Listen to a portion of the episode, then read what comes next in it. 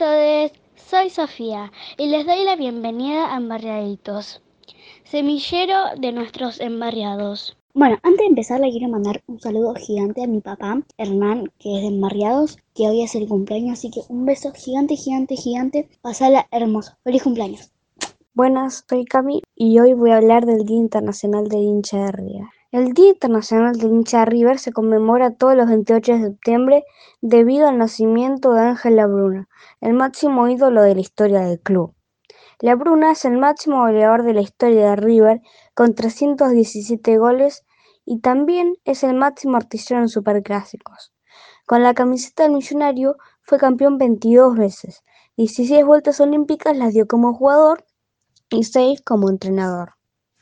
Además, formó parte de La Máquina, una de las delanteras más emblemáticas de la historia del fútbol argentino, junto a José Manuel Moreno, Adolfo Pedernera, Félix Lustó y Juan Carlos Muñoz.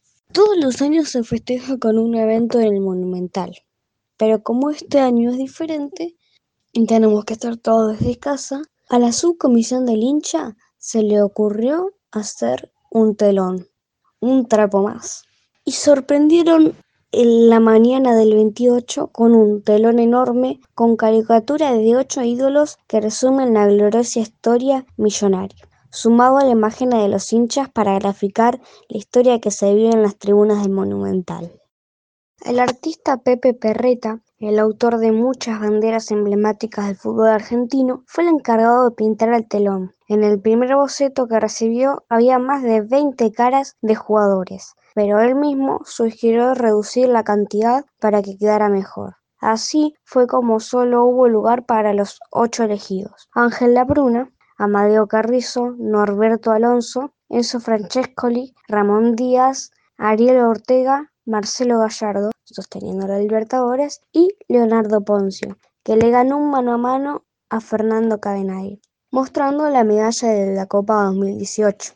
En el medio de ellos, hinchas, banderas y bengalas para mostrar la pasión, el sentimiento del amor por los colores de la gente de River. Además, el telón lleva dos fechas emblemáticas, la más grande y destacada, la de la fundación del club, y entre las banderas de los hinchas, el histórico y eterno 9 de diciembre de 2018. Y un dato muy relevante también es que la bandera mide 120 metros de largo por 25 de anchos, que es un total de 1100 kilos y se necesitan no menos de 35 personas. Una banderaza. Así que muy feliz del, del nuevo trapo que tiene River. ¿Cómo surgió la idea de hacer este telón? Todo comenzó a gestarse después de que pasó el festejo del aniversario de River, el 25 de mayo. La intención inicial era hacer este trapo gigante para extenderlo en la tribuna San Martín Alta en los partidos sin público que le tocara jugar a River en Núñez. Sin embargo, con el inicio de las obras en el campo de juego y la mudanza de la localía, a la cancha de Independiente, el objetivo pasó a ser estrenarlo en este Día Internacional del hincha de River. Para los hinchas de River, ¿les gustan los festejos que hacen para cada día del hincha de River? Perrito, soy feliz.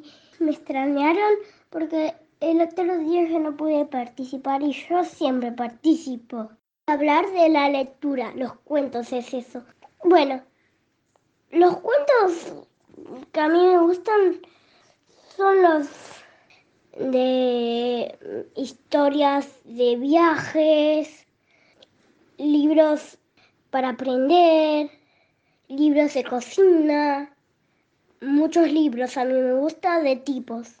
Algunos niños no saben escribir, pero para ellos eh, los bebés no saben, cuando tienen como un año no saben hablar y por eso los bebés deberían saber escribir para anotar lo que ellos pueden decir. Yo me hago cartas con, con embarradita Sofi. Me mando cartas que dicen de amor, fotos, mandalas, de todo. Nos mandamos de cartas, de todo. Prende encontrar una carta en mi buzón. Es divertido. Para mí me hace hacer muy feliz Siempre a veces mando cartas que dicen que tus cartas me hacen feliz. Les recomiendo a todos que escriban cartas para los demás. Es re feliz eso. A mí me encanta hacer eso con mi embarradita Sofi. Embarradito soy feliz. Cuídense y si quieren pueden escribir. Chao. Como hace 18 años, este viernes 25 de septiembre, la Fundación Leer celebró la Maratón Nacional de Lectura que invita a todas las instituciones educativas a que se sumen un mismo día a una jornada de lectura.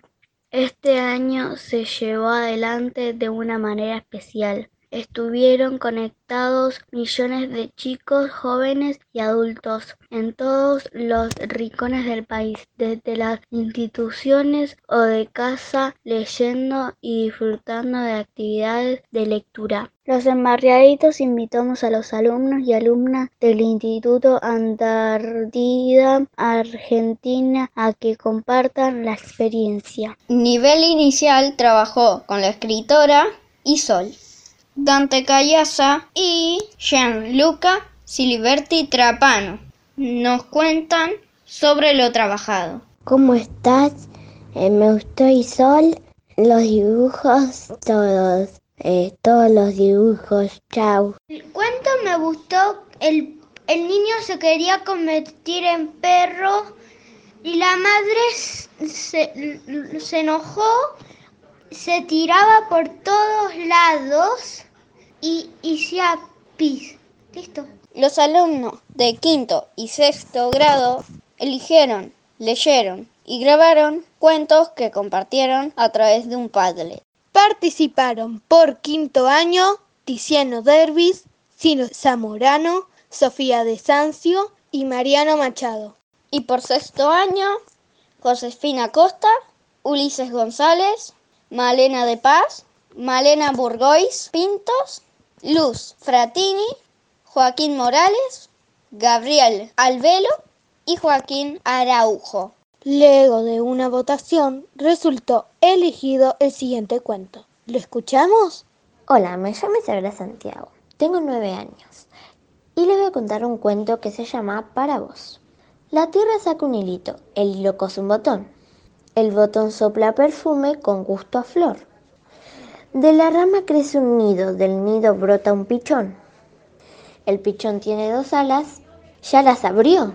La noche salpica grillos. El grillo da una canción, de la canción sale un beso para vos. Espero que les haya gustado.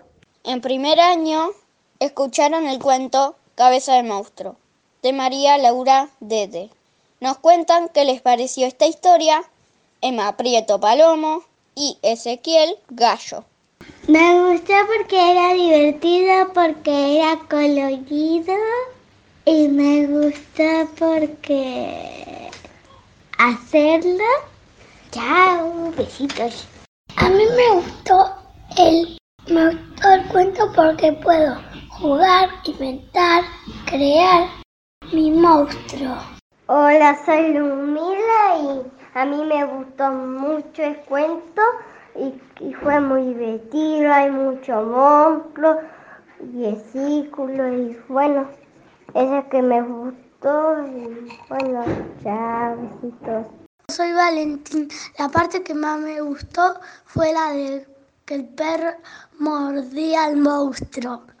También Gonzalo Jiménez Arbe, Guadalupe Treyes y Jonás González nos dejaron su opinión. El cuento me gustó porque me gustan los monstruos. Me gustó que le vayan agregando los broches y después que se los saquen. Me gustó mucho porque era muy lindo. Me gustaba que el monstruo se desarmaba y se armaba. Chao. Mateo de tercer año, junto a sus compañeras, nos dejaron su reflexión sobre la importancia de la lectura. Un niño que lee será un adulto que piensa. Soy Yanera Pilar Burré Fuensalida. Para mí y para mi familia es importante la lectura para enriquecernos. Con nuevas palabras, nuevos conocimientos y conceptos que nos ayudan a poder tener una comunicación más fluida. Soy Agustina de tercer grado y para toda mi familia la lectura es importante porque aprendes a leer y a escribir. Hola, soy Benjamín Pereira y yo creo que leer es importante porque abre nuestra imaginación y abre otros mundos. Hola, soy Brisa de tercer grado y para toda mi familia la lectura es importante porque nos ayuda con la ortografía y a aprender a leer mejor. Isabela Cook e Isabela Fernández de segundo año nos recomiendan cuentos. Hola, recomiendo el cuento de Rapunzel porque es divertido, lindo y el príncipe rescató a la princesa. El cuento que me mi papá se llama Las hadas y las estrellas. Se trata de que una nena eh, veía estrellas y un día una estrella le dijo que unas hadas estaban en peligro y las fue a salvar y le dijo a todos para que la ayude a salvar a las otras hadas. Me gustó mucho, se lo recomiendo. Y para despedirnos, la tía de Francisco Salas, Liliana, nos lee un cuento de María Ángeles Raimondes. Bueno, voy a leer un cuento que se llama Mi lugar.